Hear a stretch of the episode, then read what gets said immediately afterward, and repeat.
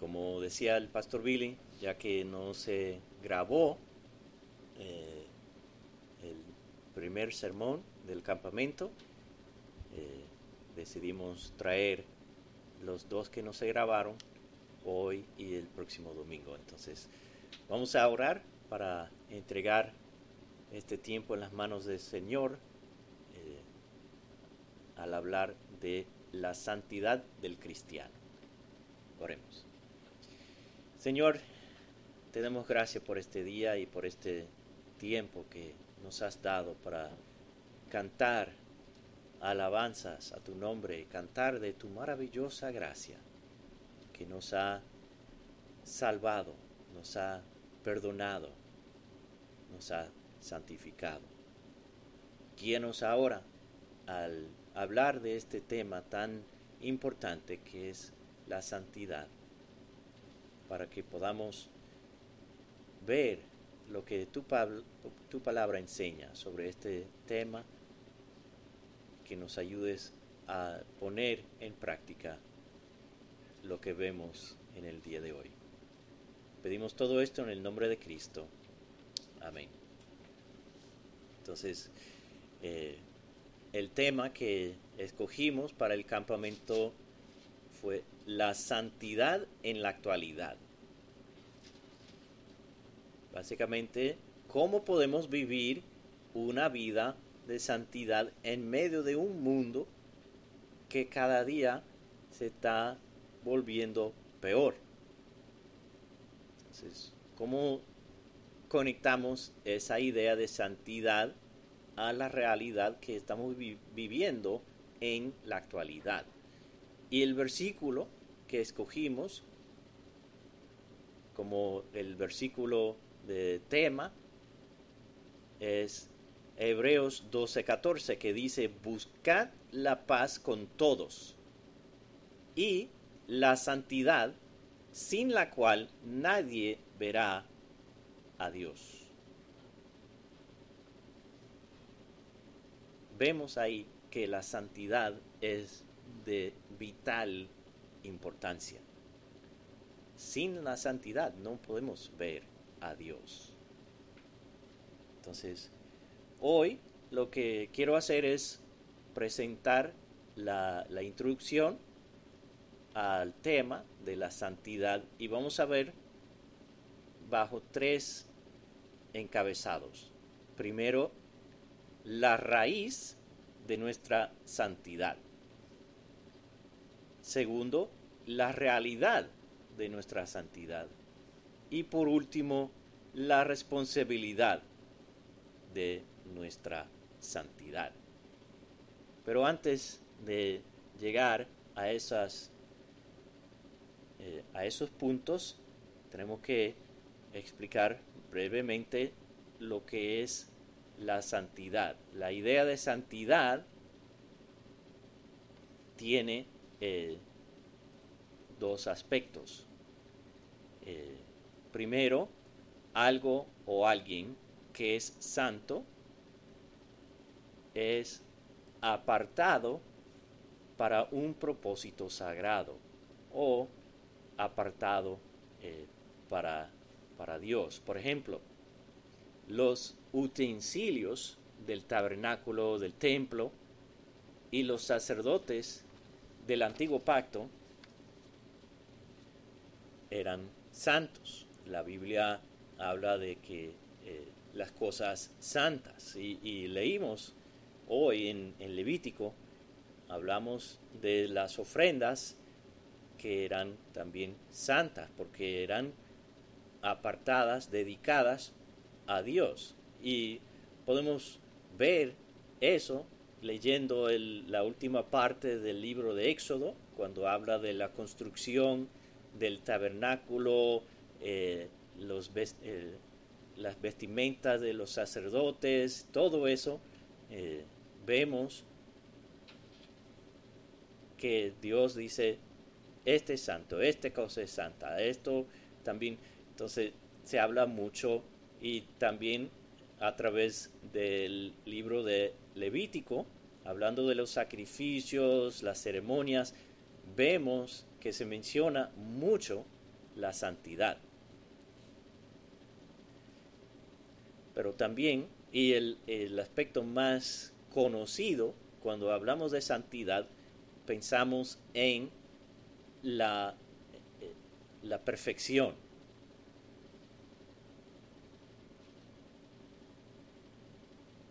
Es eh, pureza y, perfección.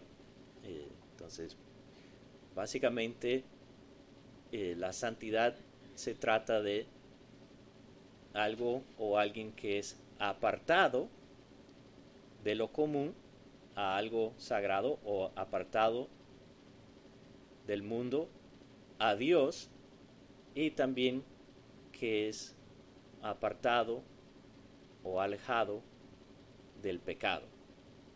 Entonces es la idea de, separación, uno del mundo dedicado a Dios y la otra, el otro aspecto es separado, separación del pecado. Entonces, ahora en primer lugar, ¿cuál es la raíz de nuestra santidad?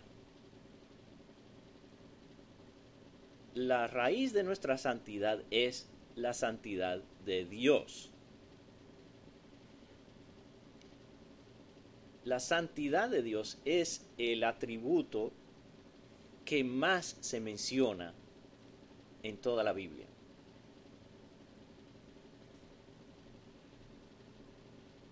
y es lo que más se conecta con el nombre de Dios. Dios es santo porque es divino y es completamente separado de los hombres. Dios está en los cielos y los hombres están en la tierra. Dios es el soberano y nosotros los hombres somos su creación.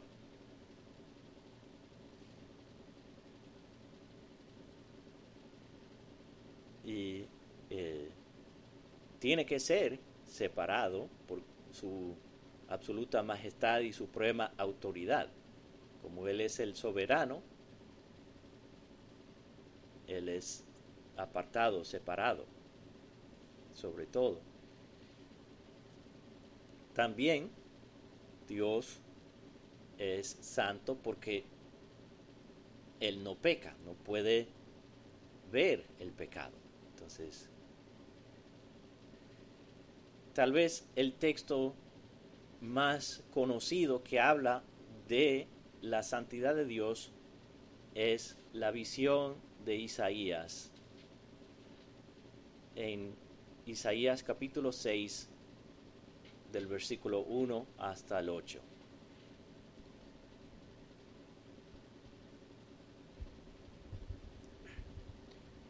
En el año de la muerte del rey Usías, vi yo al Señor sentado sobre un trono alto y sublime, y la orla de su manto llenaba el templo.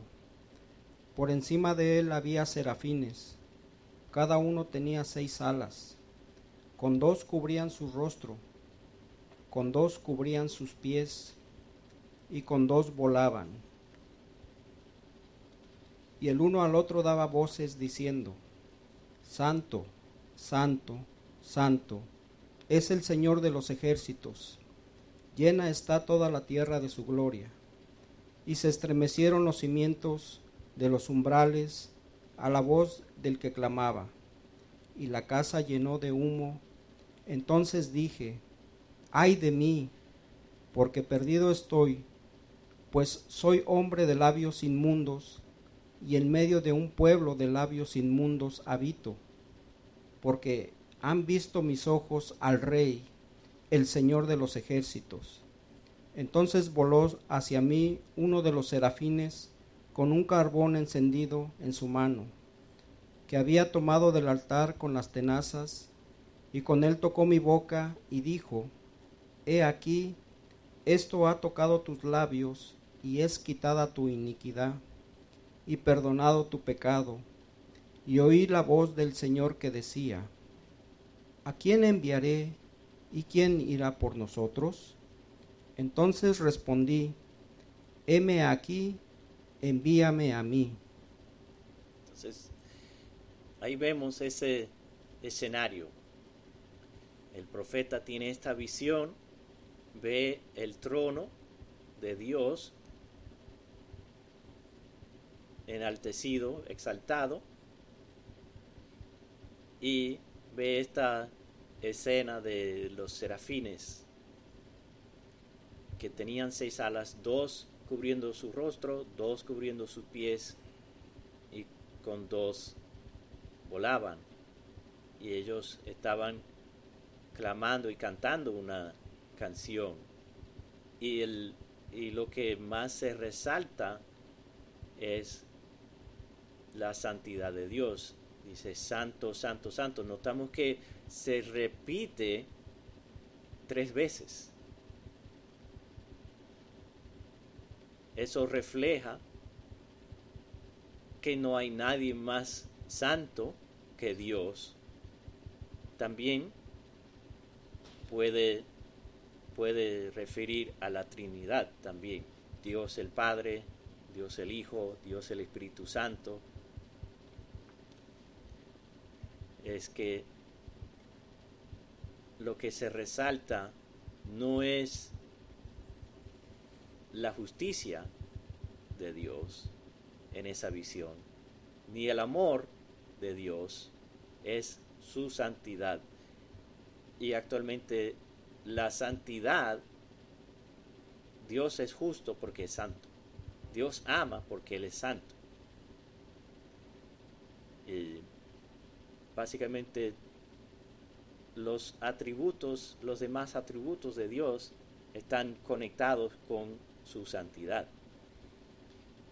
En Apocalipsis 4, versículo 8, el apóstol Juan tiene una visión también del cielo.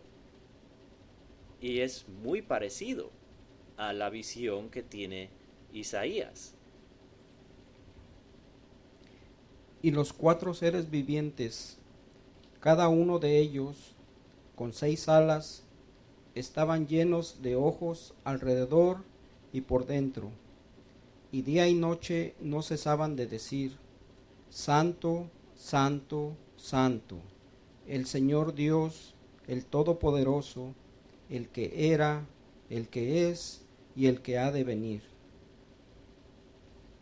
Entonces, ahí están los mismos eh, las mismas palabras, santo, santo, santo. Entonces, cuando el profeta Isaías ve esta visión, él siente avergonzado, él siente su pecado. Y luego viene uno de los serafines y le toca su boca con el carbón representando eh, su perdón y, su santificación. Dice, ya son quitados tu pecado. Entonces, ya eso fue eh, el Señor diciendo, ya, te he hecho santo.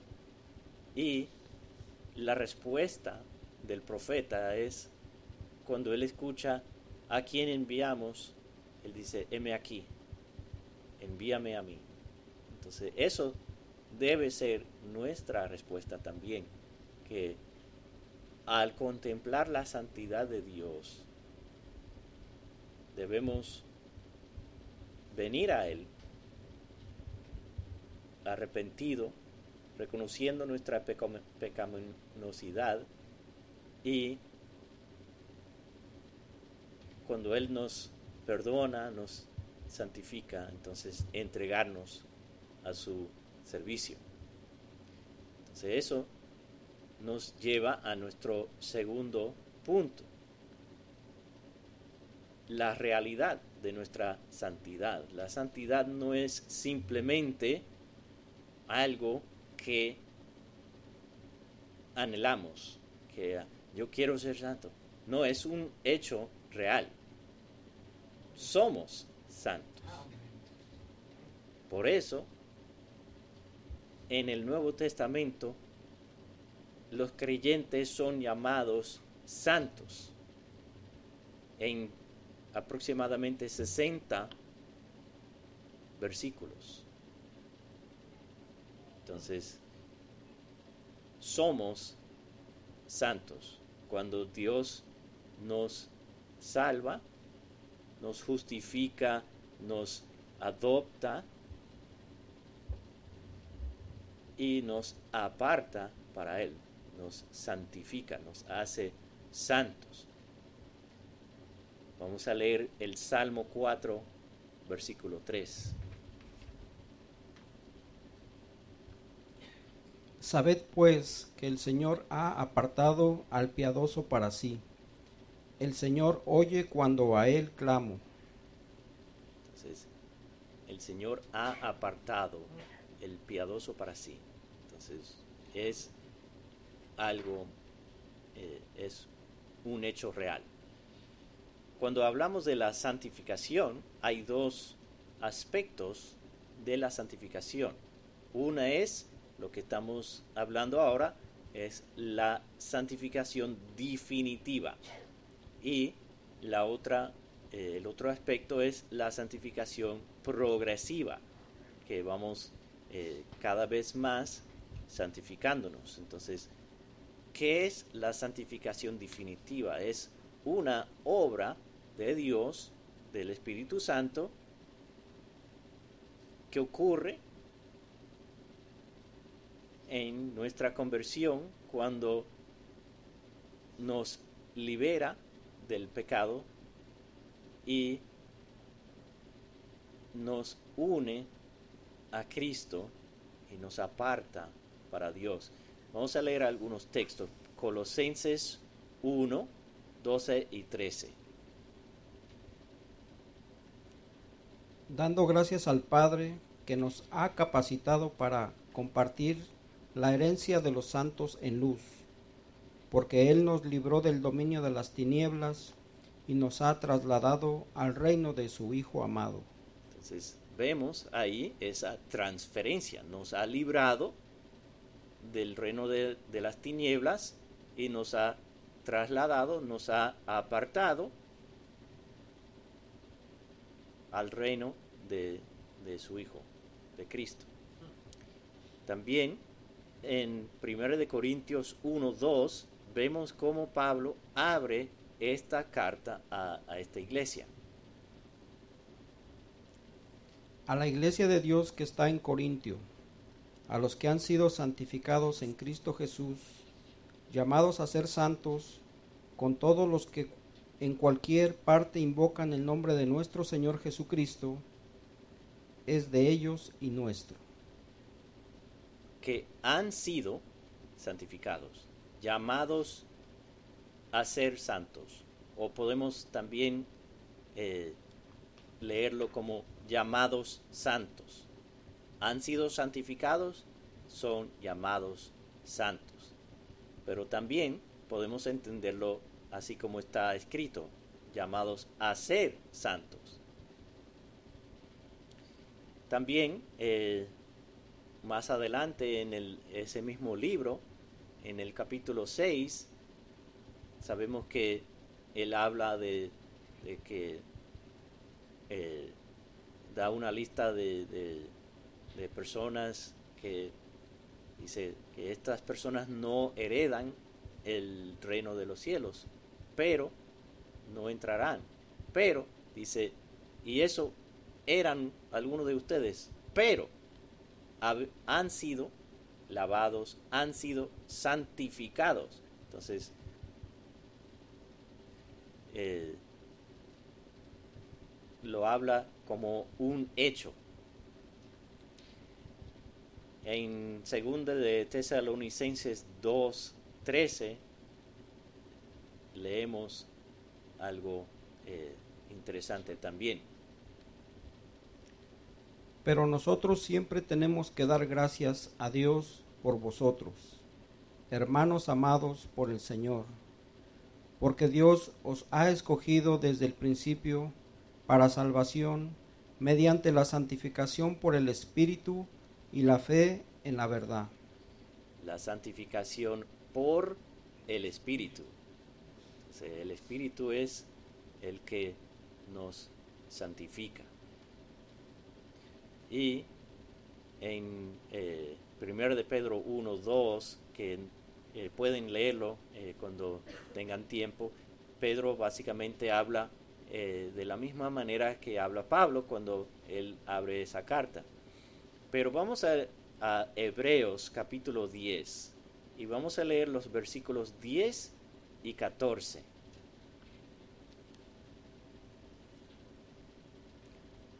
Por esta voluntad hemos sido santificados mediante la ofrenda del cuerpo de Jesucristo ofrecida de una vez para siempre. Verso 14.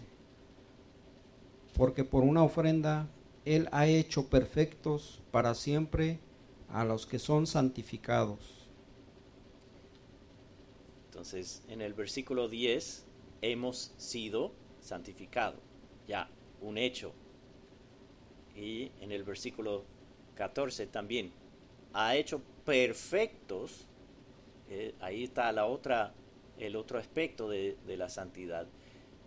Para a los que son santificados, como dice ahí.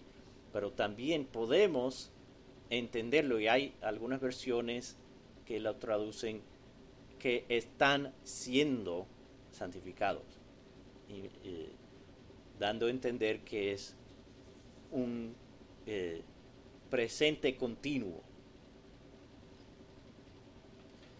Y eh, no, no lo vamos a leer, pero Tito 2, 11 al 14 habla de que Cristo murió para purificar. Entonces,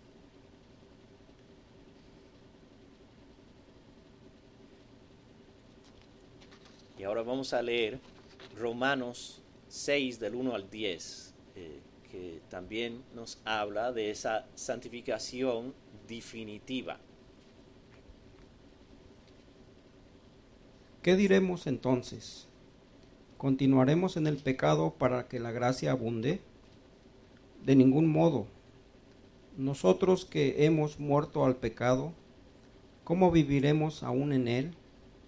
¿O no sabéis que todos los que hemos sido bautizados en Cristo Jesús, hemos sido bautizados en su muerte? Por tanto, hemos sido sepultados con él por medio del bautismo para muerte, a fin de que como Cristo resucitó de entre los muertos, por la gloria del Padre, así también nosotros andemos en novedad de vida.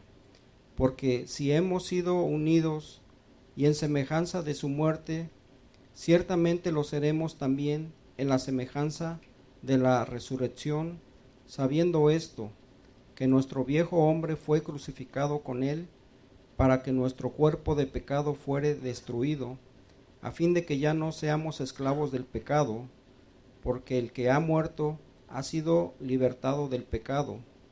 Y si hemos muerto con Cristo, creemos también que viviremos con Él, sabiendo que Cristo, habiendo resucitado de entre los muertos, no volverá a morir. Ya la muerte no tiene dominio sobre Él, porque en cuanto Él murió, murió al pecado de una vez para siempre, pero en cuanto vive, vive para Dios. Entonces, en virtud de nuestra unión con Cristo, cuando Él murió, nosotros morimos. Cuando Él resucitó, también nosotros resucitamos. Y es la manera en que eh, Dios nos santifica, esa santificación definitiva es, es a través de esa unión con Cristo que nos libró del pecado y nos apartó para Él.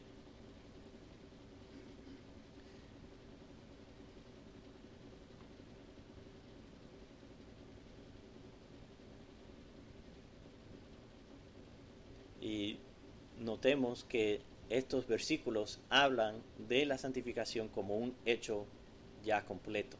Es, hemos sido santificados. Somos santos. Pero también en los siguientes versículos, ahí mismo en, el, en Romanos 6, del 11 al 22, cuál es la aplicación, la conclusión que Pablo saca de esa realidad, esa santificación definitiva, nos lleva a la santificación progresiva. Y eh, Pablo nos exhorta a santificarnos. Vamos a leer Romanos 6 del 11 al 22.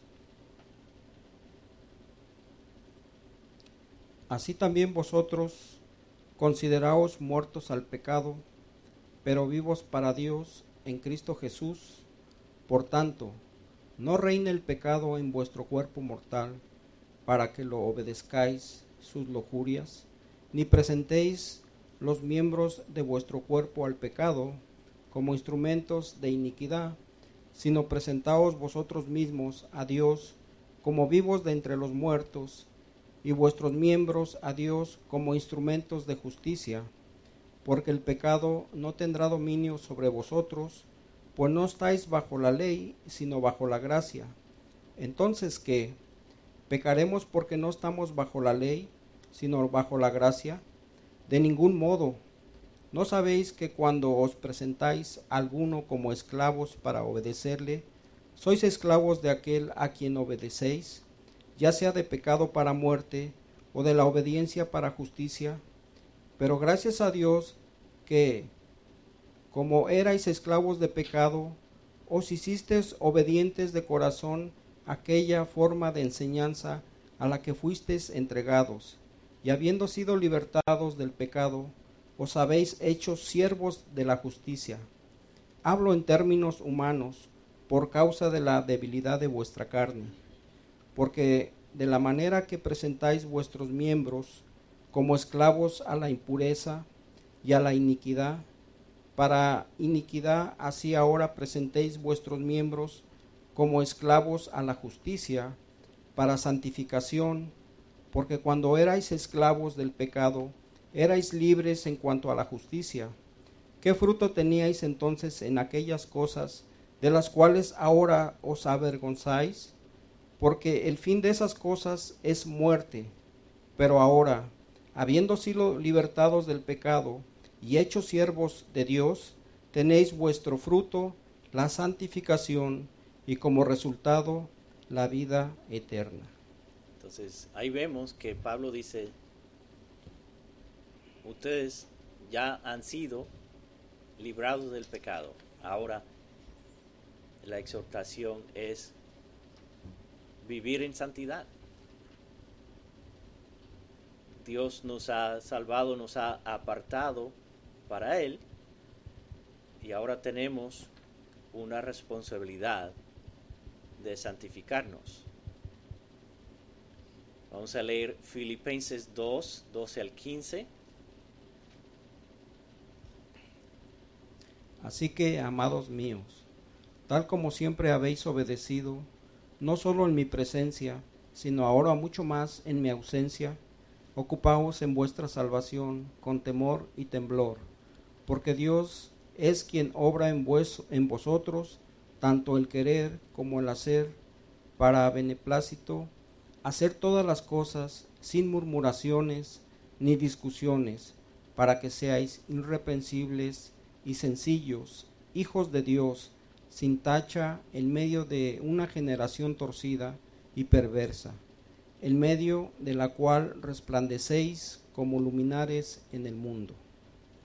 Entonces Pablo exhorta a los filipenses a ocuparse en su salvación, es ponerla por obra, ponerla en acción. Pero eh, y en 2 de Corintios 7:1 también vemos una exhortación parecida. Por tanto, amados, teniendo estas promesas, limpiémonos de toda inmundicia de la carne y del espíritu, perfeccionando la santidad en el temor de Dios. Y Efesios 4, 22 al 24. En cuanto a vuestra anterior manera de vivir, os despojéis del viejo hombre que se corrompe según los deseos engañosos y que seáis renovados en el espíritu de vuestra mente y os visitáis de nuevo del nuevo hombre en cuanto a Dios ha sido creado en la justicia y santidad de la verdad. Entonces, de ahí en adelante, él sigue con varias exhortaciones. Es dejar de hacer esto y haga esto. Y, y es quitar esto, poner esto. Quitar el mundo, poner a Cristo. Y en, eh, bueno, Romanos, no vamos a leerlo, pero ustedes pueden buscarlo. Romanos 12, 1 y 2, ya sabemos que Pablo exhorta a, a entregar nuestros cuerpos como sacrificio vivo y renovarnos, transformarnos a través del Espíritu. Y en el capítulo 13, versículo 14 dice, no, no hagan provisión para la carne, no podemos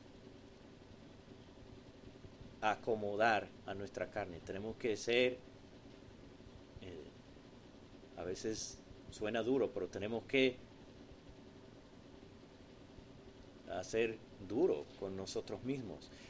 Eh, vamos a leer Primera de Tesalonicenses 4, del 1 al 8, que es un texto que no se puede quedar fuera.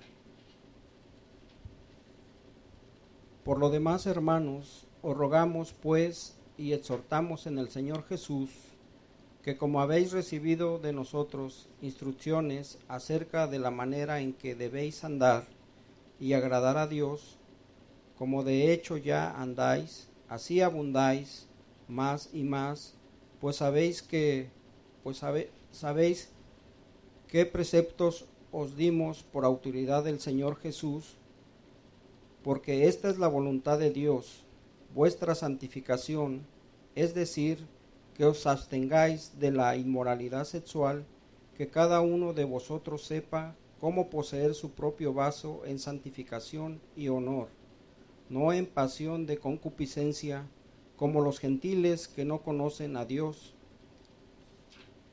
Que nadie peque y defraude a su hermano en este asunto, porque el Señor es, el, Él es vengador en todas estas cosas, como también antes lo dijimos y advertimos solemnemente, porque Dios no nos ha llamado a impureza, sino a santificación. Por consiguiente, el que rechaza esto no rechaza a hombre, sino al Dios que os da su Espíritu Santo. Notemos en el versículo 3 dice, y esta es la voluntad de Dios, vuestra santificación. Entonces, y sabemos que la voluntad de Dios se cumple. Tenemos la responsabilidad, pero no lo hacemos solo. Eh, otra motivación, como hemos visto, que la, la misma santidad de Dios es un motivo para nosotros ser santos, como dice Pedro, primero de Pedro 1 del 13 al 16.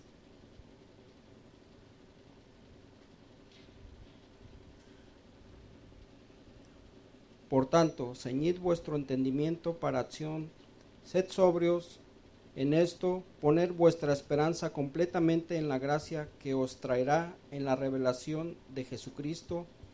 Como hijos obedientes, no os conforméis a los deseos que antes tenías en vuestra ignorancia, sino que así como aquel que os llamó es santo, así también sed vosotros santos en toda vuestra manera de vivir porque escrito está, sed santos porque yo soy santo.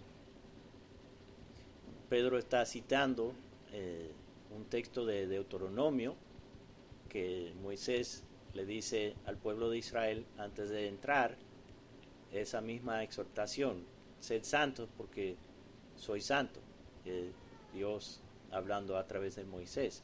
Entonces, la santidad de Dios debe motivarnos a santificarnos nosotros, a ser santos.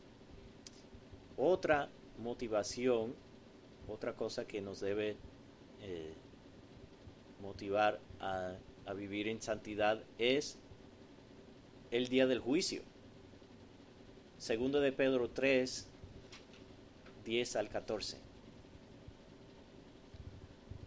Pero el día del Señor vendrá como ladrón, en el cual los cielos pasarán con gran estruendo, y los elementos serán destruidos con fuego intenso, y la tierra y las obras que en ellas hay serán quemadas, puesto que todas estas cosas han de ser destruidas de esta manera. ¿Qué clase de persona no debéis ser vosotros en santa conducta y en piedad? esperando y apresurando la venida de, del día de Dios, en el cual los cielos serán destruidos por fuego y los elementos se fundirán con intenso calor, pero según su promesa, nosotros esperamos nuevos cielos y nueva tierra, en los cuales mora la justicia.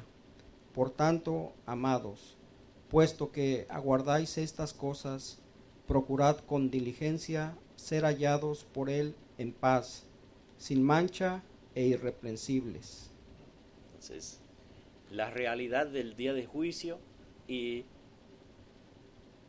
la nueva tierra y, y, el cielo nos debe motivar. Dice, ya que esto, todo esto va a destruir, ser destruido, él pregunta, ¿qué manera de personas debemos ser? Debemos ser santos. Y como hemos visto en Hebreos 12, 14, la santidad es esencial. Sin la santidad nadie verá al Señor. Entonces, esa es otra motivación que tenemos para, para ser santos. Y al leer estos textos puede, eh, podemos pensar que tenemos que hacer esto en nuestra propia fuerza, pero sabemos que no se puede. Y vemos, eh, vimos cuando leímos Filipenses 2, inmediatamente después de que Pablo exhorta a que se ocupen en su salvación, él dice, y es Dios que obra y pone el querer como el hacer. También vamos a leer Ezequiel 36, versículo 27. Vamos a ver qué es lo que dice el Señor ahí. Pondré dentro de vosotros mi espíritu y haré que andéis en mis estatutos y que cumpláis cuidadosamente mis ordenanzas. Entonces, es el espíritu morando en nosotros que nos capacita para vivir en santidad. Y el texto que, que se mencionó esta mañana en la escuela dominical, Efesios 2.10, somos hechura suya, creados en Dios para buenas obras, las cuales Dios preparó de antemano para que anduviésemos en ellas. Entonces, Dios, como soberano, nos prepara nuestras buenas obras, nuestra vida de santidad. Él nos ayuda, nos capacita para vivir en santidad. Y también ese texto que conocemos de Romanos 8, 29, Pablo dice que hemos sido predestinados para ser conformados a la imagen de Cristo. Entonces, habla de, esa conformidad a la imagen de Cristo como algo eh, ya realizada. Entonces, seremos conformados, porque así Dios lo ha ordenado. ¿Cómo lo hacemos? ¿Cómo crecemos en santidad? ¿Cómo progresamos en santidad? Lo hacemos aprovechándonos de los medios de crecimiento. La oración, la palabra, la comunión de los santos, es decir, la iglesia, reuniéndose, uniéndose a la iglesia y también a través de las ordenanzas de la iglesia, como la Santa Cena y el bautismo, nos ayudan a crecer. ¿Qué hacen? La oración. Acercamos a Dios, hablamos con Dios.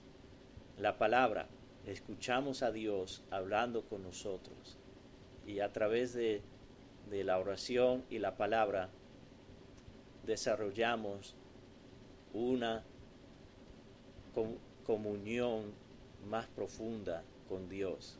Debemos siempre orar, siempre leer, estudiar, escudriñar, meditar en la palabra. Y tener esa comunión como vemos en Hebreos 10, 24 y 25, dice, estimulamos a unos a otros al amor y a las buenas obras, es decir, la santidad, no dejando de congregarnos como algunos tienen por costumbre. Es así es la comunión con los santos, estar en la iglesia participando, sirviendo juntos con los hermanos, que nosotros uno a otro nos motivamos, estimulamos a crecer en santidad. Entonces, ¿cómo llevamos a cabo esa responsabilidad? Dependiendo de Dios, Dios es el que nos da la fuerza, nos da el querer como el hacer, y es a través de estos medios que el Señor ha designado para que podamos crecer en santidad. Y nuestra santidad es la manera en que manifestamos nuestra fe. Como vemos en Santiago 2, 14 al 18. ¿De qué sirve, hermanos míos, si alguno dice que tiene fe, pero no tiene obras? ¿Acaso puede esa fe salvarlo? Si un hermano o una hermana no tienen ropa y carecen de sustento diario, y uno de vosotros les dice, id en paz, calentaos y saciaos, pero no les dais lo necesario para su cuerpo, ¿de qué sirve? Así también la fe por sí misma, si no tiene obras, está muerta. Pero alguno dirá, tú tienes fe y yo tengo obras. Muéstrame tu fe sin las obras y yo te mostraré mi fe por mis obras. Y en 1 de Pedro 3 del 8 al 16 Pedro exhorta eh, a la santidad también.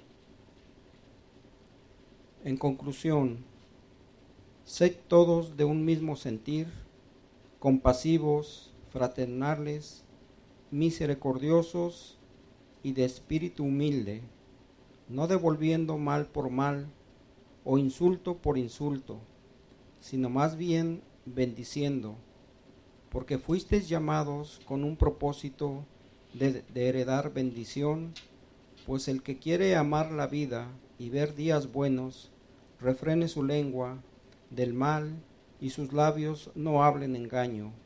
Apártese del mal y haga el bien, busque la paz y sígala, porque los ojos del Señor están sobre los justos y sus oídos atentos a sus oraciones, pero el rostro del Señor está contra los que hacen el mal.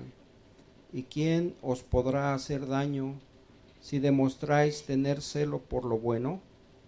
Pero aun si sufrís por causa de la justicia, dichosos sois, y no os amedrentáis por temor a ellos, ni os turbéis, sino santificad a Cristo como el Señor en vuestros corazones, estando siempre preparados para presentar defensa ante todo el que os demande razón de la esperanza que hay en vosotros, pero con mansedumbre y reverencia, teniendo buena conciencia, para que en aquello que os sois calumniados, sean avergonzados los que afirman vuestra buena conducta en Cristo. Entonces Pedro está diciendo que nuestra buena conducta, nuestra santidad, es lo que da testimonio al mundo. Lo mismo que, dice el Señor en el Sermón del Monte, Mateo 5, 14 al 16. Vosotros sois la luz del mundo. Una ciudad asentada sobre un monte no se puede esconder, ni se enciende una luz y se pone bajo de un almud, sino sobre el candelero y alumbra a todos los que están en casa. Así alumbre vuestra luz delante de los hombres, para que vean vuestras buenas obras y glorifiquen a vuestro Padre que está en los cielos. Entonces, ahí el Señor nos recuerda cuál debe ser nuestra motivación. No es hacer las buenas obras para que el mundo nos alabe y nos glorifique a nosotros. No, es que vean nuestra luz, nuestras buenas obras y que glorifiquen a nuestro Padre que está en los cielos. Entonces, la, la motivación debe ser que nuestra santidad apunte al mundo que nos está observando a Dios. Y los que conocemos a Dios, Dios nos va a capacitar para eso.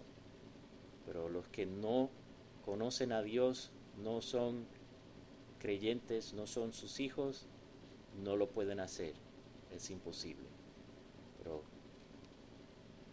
Dios nos ofrece la salvación, la gracia, y una vez que, que somos salvos, seremos, somos santos, somos apartados, como hemos visto, y nos capacita para seguir en santidad.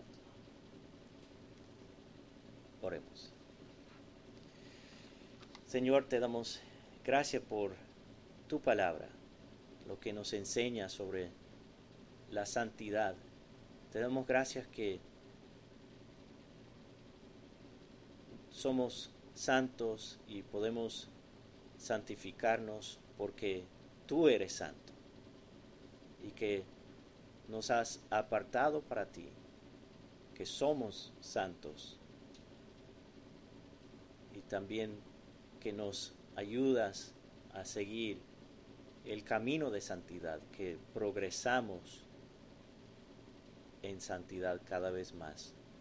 Ayúdanos, danos la gracia que necesitamos cada día para seguir en santidad en pos de ti, para que el mundo, cuando nos vea, puede glorificarte a ti. Pedimos todo esto en el nombre de Cristo.